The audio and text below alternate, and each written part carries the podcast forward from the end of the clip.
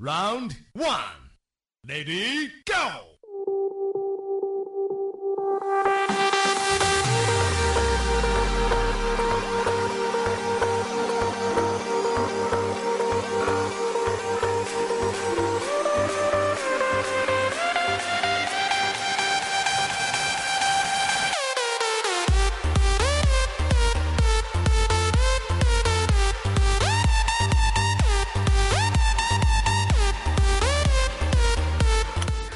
各位宝贝儿们，千万不要问楚老师为什么啊、不要责怪楚老师为什么用这么一个不是那么太熟悉的音乐作为开场曲哈。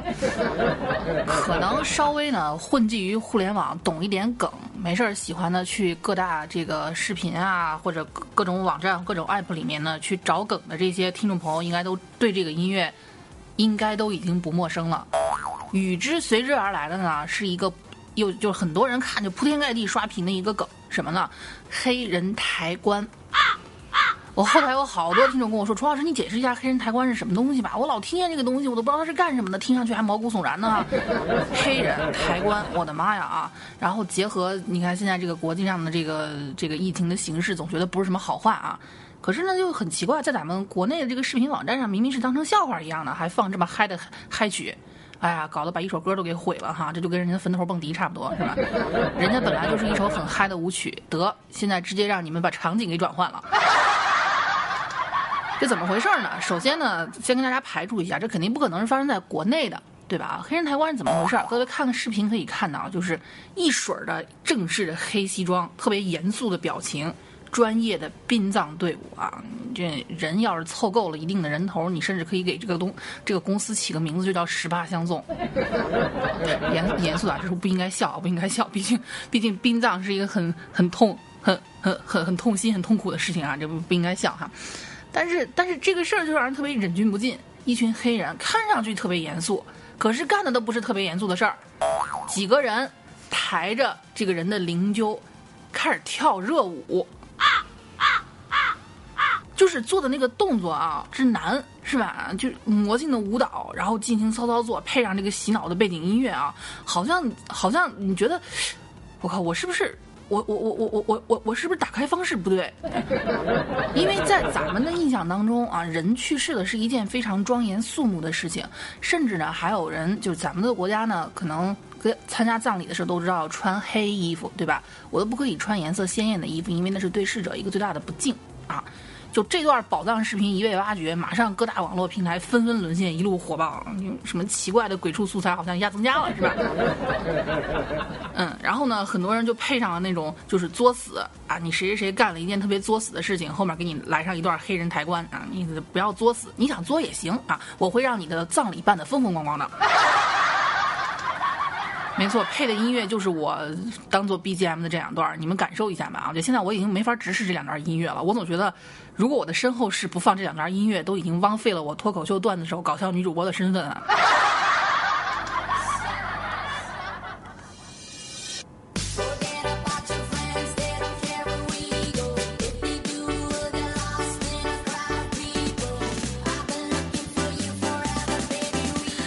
回事呢？首先这件事儿啊，咱们可以确定、一定以及肯定的是，绝对不可能是发生在我们国家。首先就不说咱们国家能不能凑得齐这么些黑人，还组成一支队伍，咱就说，我看了一下啊，他们那个国外的这个棺椁和咱们国内的是不一样的。哎，这反正一看就不是咱国内的。抬这个东西得需要六个人，扛在肩膀上，先跳一段集体舞啊，那舞跳的那叫一个齐的，比得上韩国女团了那。然后先颠再摇，然后晃，甚至还把它一路就先先一下猛抬起来，然后往往上面就对着它摇花手，然后再歘一下蹲下来，然后又是伸腿啊，又是干什么呢？那真的是坟头蹦迪，人家还蹦出花样来了，肯定不在咱咱国内。首先呢，咱国内的棺椁不是这个形状，对吧？对吧？啊，第二就是咱国家已经很久不让土葬了，嗯，节省土地资源嘛，都是火葬比较环保哈。啊，第三就是你，你不一定凑得齐这么些黑人。你这是说着是六个人够了，你不得有一个管音响的，你不得有一个搞统筹的，你不得有一个会计，对不对？所以七七八八备用下来，这没有一个一百人的公司，我估计是下不来哈。那是国外的，怎么回事呢？楚老师查了大量的资料啊，大量的资料，这个这个跟大家解释一下，应我听众朋友们的要求，跟大家解释一下怎么回事是吧？有诗云：“黑哥一笑，生死难料；棺材一抬，世间白来。”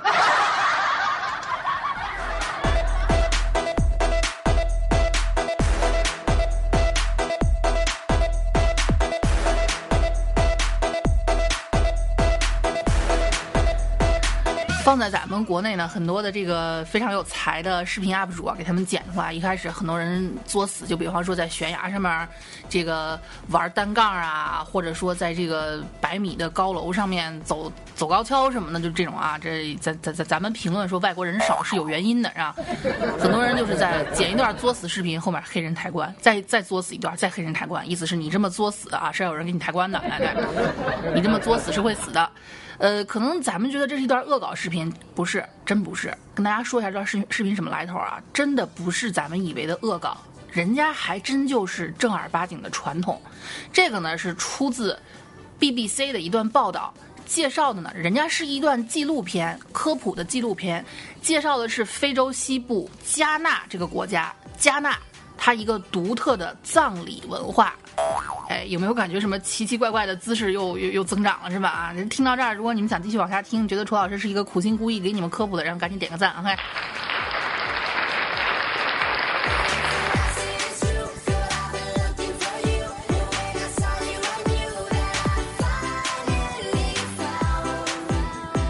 其实呢，某些程度上来讲，我觉得对加纳和咱们国家呢。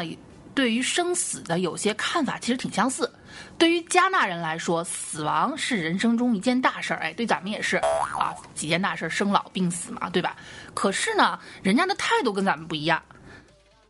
咱们呢就觉得那个人呢离世是一件非常悲伤的事情，可是他们认为是一件非常开心的事情。对咱们来说，虽然说年龄大一点的老人去世啊是。喜丧喜丧，说是喜丧，你能控制得住不哭吗？对不对？这就是说一个人你永远见不到他了，难受是肯定的。可是呢，在加纳人的信仰里不是这样，因为百分之八十的加纳人呢，他们是信仰宗教的，他们认为死亡不是生命的终结，而是新的开始。所以对他们来说，哈，一个人挂了就跟接到一个新生儿一样，哇，你去重生啦，你好好开心。所以葬礼呢，就是送人去新的世界的一个仪式。那怎么办呢？既然是仪式，你都去新的世界，这是个大事儿啊！我给你打开新世界的大门，是不是？那得办得风风光光。于是哈，就这种几个黑人老哥抬着这个棺椁上蹿下跳，蹦来蹦去，特别嗨哈，堪比这个叫什么？嗯，堪比这个结婚现场，你这就非常能理解了，对不对？人家真的是有市场的，就是有一个加纳人去世之后。家里会通知所有的家族成员，注意啊，是所有的跟你拐了多少个弯，只要有关系的所有的家族成员，对，就有亲戚关系。咱们说的亲人是亲人，亲戚是亲戚，亲戚呢有可能是你亲人的亲人的亲人啊，三舅的表妹的干儿子，他们家开车的司机的邻居的什么的，都都都有可能啊，就包括八百辈子没联系过的那种，是吧？你就说你在某个山沟沟的村里面，你的二爷爷的爷爷的二大爷的曾孙子啊，他他的已经。他的前妻跟别人生的儿子，跟你带一半的血统关系，那也是那也是亲戚，啊，甚至咱们经常遇到的就是，你可能遇到一个，呃，就过年来你家，你完全没印象，哎，你这孩子你见过我吗？你还记得我吗？哎呀，这孩子我小时候还抱过你呢，就这这种人，这种人哈，家人会通知所有的家族成员来决定埋葬死者的方式、时间和地点，就是你。在哪儿埋？什么时候埋？怎么埋？哎，由这些人来决定。咱们都知道一个词儿啊，叫众口难调啊。所以你这个家族通讯录，你看可能估计啊，写到纸上能有一卷卫生纸那么大。嗯，咱都知道一个词儿叫众口难调。你可能有些人觉得依山傍海特别好啊。我曾经跨过山河大海，也穿过人山人海。现在我死后，我依山傍海。哦，我的天哪！纪念我曾经看过的那些江湖大海。多么美好哈！有人觉得不行，太吵了。你这人家生前就那么浪，你死后还让人浪吗？不行，一定要埋到森林里。有些人不行，要弄到洞穴里面。那不行，落叶归根，怎么得送到老家里面、村里面呀？啊，就在咱们家自由地里面打口井，给他埋这里边去。那这帮人要是吵起来，你有什么办法呢？那吵起来就吵起来嘛，那一定要拿出一个统一的意见。如果你们家有一个德高望重呢，就是能够是怎么说呢？是呃一跺脚，家族的人都不敢喘气儿的那种德高望重的老人，那还则罢了。但是呢，如果没有这么一个主事儿的话事人，大家七嘴八舌，公说公有理，婆说婆有理，谁都觉得谁自己的方式定的特别好的话，或者定什么黄道吉日啊，带四儿、带四、带七的不吉利，我觉得得六。嗯，我觉得得得得得得得六，那不行。你他生天那么爱蹦迪，你不得挑八和五七八五七八五七八五七八吗？时间、地点、方式都不是那么太好决定啊。那有人就觉得，我觉得不能横着埋，得竖着埋，节约空间。嗯，那竖着埋也不能埋全部，我觉得竖着埋你得埋半身。为什么呢？这样可以省一笔钱，不用立碑啊。你看上半身就知道是谁死了。那人家决定不了怎么办呢？这 没办法，没办法哈。咱都知道，你这一桌区区十几个人决定吃什么东西，你可能有时候都决定不了。那这可能一个家族上百上千号人统一不了意见，就必须要统一意见才能把死者下葬下葬。如果统一不了怎么办？哎，那有人就要问了，那一直统一不了怎么办？怎么办？这个反正别问哈，问就是一个酋长已经去世六年了，还在太平间里面冻着呢。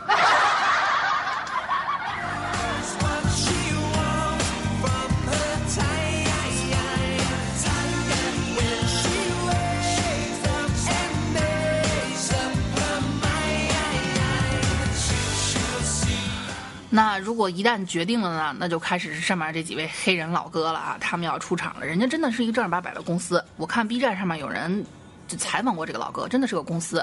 他从一个平平无奇的小角色啊，做到了现在的这个总裁这个高度。反正下葬的时候一定要把场面往大了搞，能搞多大搞多大，能搞多嗨搞多嗨。这能证明什么呢？这才能证明死者被送进了所谓的极乐世界啊，用他们的话来说，进入了新世界，一个新的开始，对吧？啊，所以你看那。这场面堪比结婚，人家也无所谓穿什么衣服，五颜六色穿什么的都行，想怎么着怎么着啊啊，然后也不会有人哭，那所以就就会有很多人花巨多的钱、巨长的时间来准备一场葬礼，那首当其冲的主角就是他的棺椁一定要够漂亮。在咱们国家呢，就曾经在我小的时候呢。还能见到土葬的时候，是非常忌讳这个东西的啊！你这被装死人的盒子，还漂亮，妈呀，敬而远之啊！可能会有人有规矩，上面雕个龙啊，或者干个什么啊，符合自己身份就行。哎，可是，在加纳不是，人家你只要漂亮，你干什么都行啊！据网上搜集来的图片呢，有人把自己的盒，嗯，不是那个小盒，是大盒哈，做成一条鱼的形状啊，啊，有人生前爱摄影，做成一个相机的形状。啊，有人喜欢车，做成一辆卡车的形状，什么都有。这个是生前自己可以决定的啊。甚至呢，加纳还有这棺材铺，每年甚至还会组织棺材制作评比大赛。在咱们国家，棺材铺代表着什么？就鬼故事里经常出现啊。这这段时间呢，楚老师还在看那个，呃，《鬼吹灯之龙里迷窟》是吧？啊，里面那。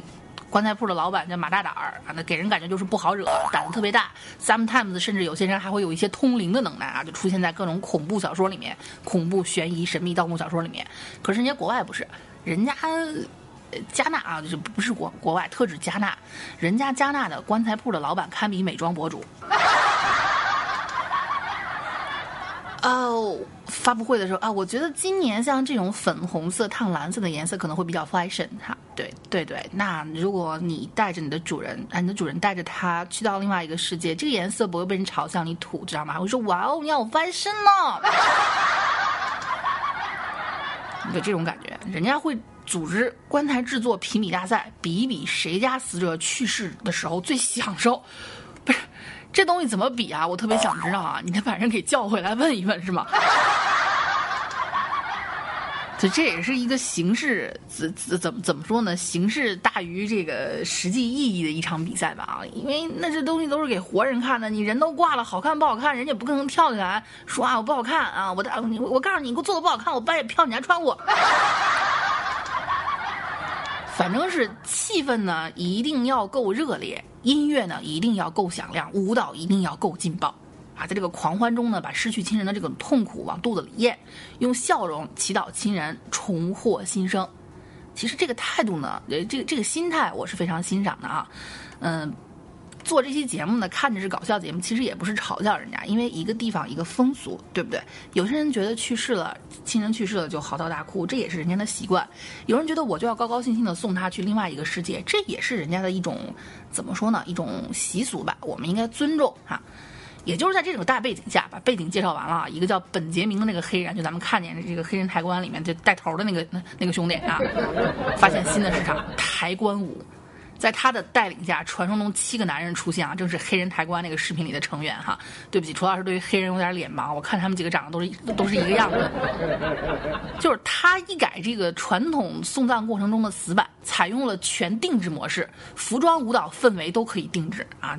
这这就好像我们有时候就是嗯去蹦迪，一个蹦迪的灯光要哪一种？要暧昧型的。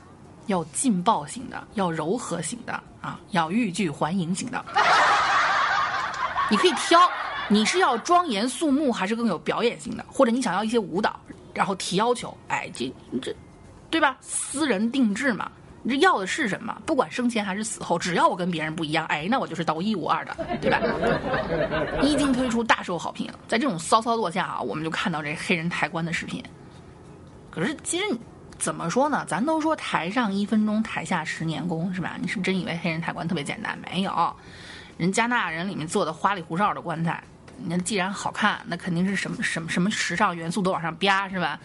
花里胡哨的那个棺木，随便一个就好几百斤，没有强健的体格子，你可能抬都抬不动，还抬着跳舞呢。哎呦我的妈！我抬下一下都好像用尽了所有力气，是吧？啊！如果你不具备专业舞蹈基础和团队协作精神，很容易出现当场翻车、翻棺。啊，对，就就是那个非非常让人忌讳的场面啊。那当然，这这个是全球都一样的。你抬着抬，你给人抬翻了，我管你抬着怎么玩，那是我们的习俗。你给人抬翻了，那就是另外一回事了啊。哎，还真有翻了的，还真有啊，视频里面还真有。至于这几个老哥现在还活着没，我就不知道了啊。甚至有人跳着跳着还把人给跳醒了，这是真事儿啊，这就很离谱。那我不知道这些人呢是应该按事故处理，还是应该按照救命恩人给供起来。所以呢，其实本杰明的这个团队在当地中算是首屈一指，因为人家 professional，不光专业，而且还勤劳，而且身体还好，可以说是各方面呢都做得非常的到位，是吧？所以，即便当地出现了再多的抬棺团队啊，也没能撼动本杰明他们这几个团队的这几个人的团队的这个地位，可以说地位是非常的、非常的稳固啊。你看，这这男团，一九九零年 Backstreet，二零零零年是 F 四，二零一零年就是韩国男团，二零二零年最受欢迎的男团一定是本杰明他们。哇，对不起，今天的几位明星们，我不是故意的哈。那么怎么说呢？这这这个，呃，这个事儿呢，因为现在现在这个情况比较特殊，大家都闷在家里面，反正也没有什么事儿做，是吧？啊，所以这个黑色幽默呢，也就带着点儿。就就就就带着一点现代艺术的感觉哈，就一下就火了，所以大家就自发对他进行了一些二次创作。一开始的那个音乐里面也有了哈，甚至还有人 P.S. 了说给乐高这个公司提一个出路，你们出一个这个黑人抬棺的这个积木，我我肯定拼。那于是就讨呃导致了现在这个全民黑人抬棺的这样的一个局面。嗯，最关键的是啊，在难过的这个两千二零二零年，很多都说今年要重启，得到一份纯粹沙雕的快乐啊。真的，真的，真的是太难得了。OK，以上呢就是这个楚老师跟大家要说的黑人抬棺的这个一一个科普，好吧，也是应大家的要求。我不知道我科普的是不是能让你们满意。如果你们各位听众朋友们，你们觉得科普的很到位的话啊，记得给楚老师点个赞，也不要忘了帮我分享出去。那么今天的资料呢，大部分来自于这个呃一个公众号呢，叫好奇博士。各位如果有兴趣，可以去关注一下。谢谢各位的支持，谢谢。最后呢，我也提个要求啊，如果如果某一天我不在了，我希望还爱我的听众朋友们，你们能为我办一场盛大的葬礼，好吗？我生前好歹不要脸的时候也带给过这么多人笑声，死了之后你们不许哭，千万不许哭哈，好吗？嗯。好的，我们下期见，爱你们，波波。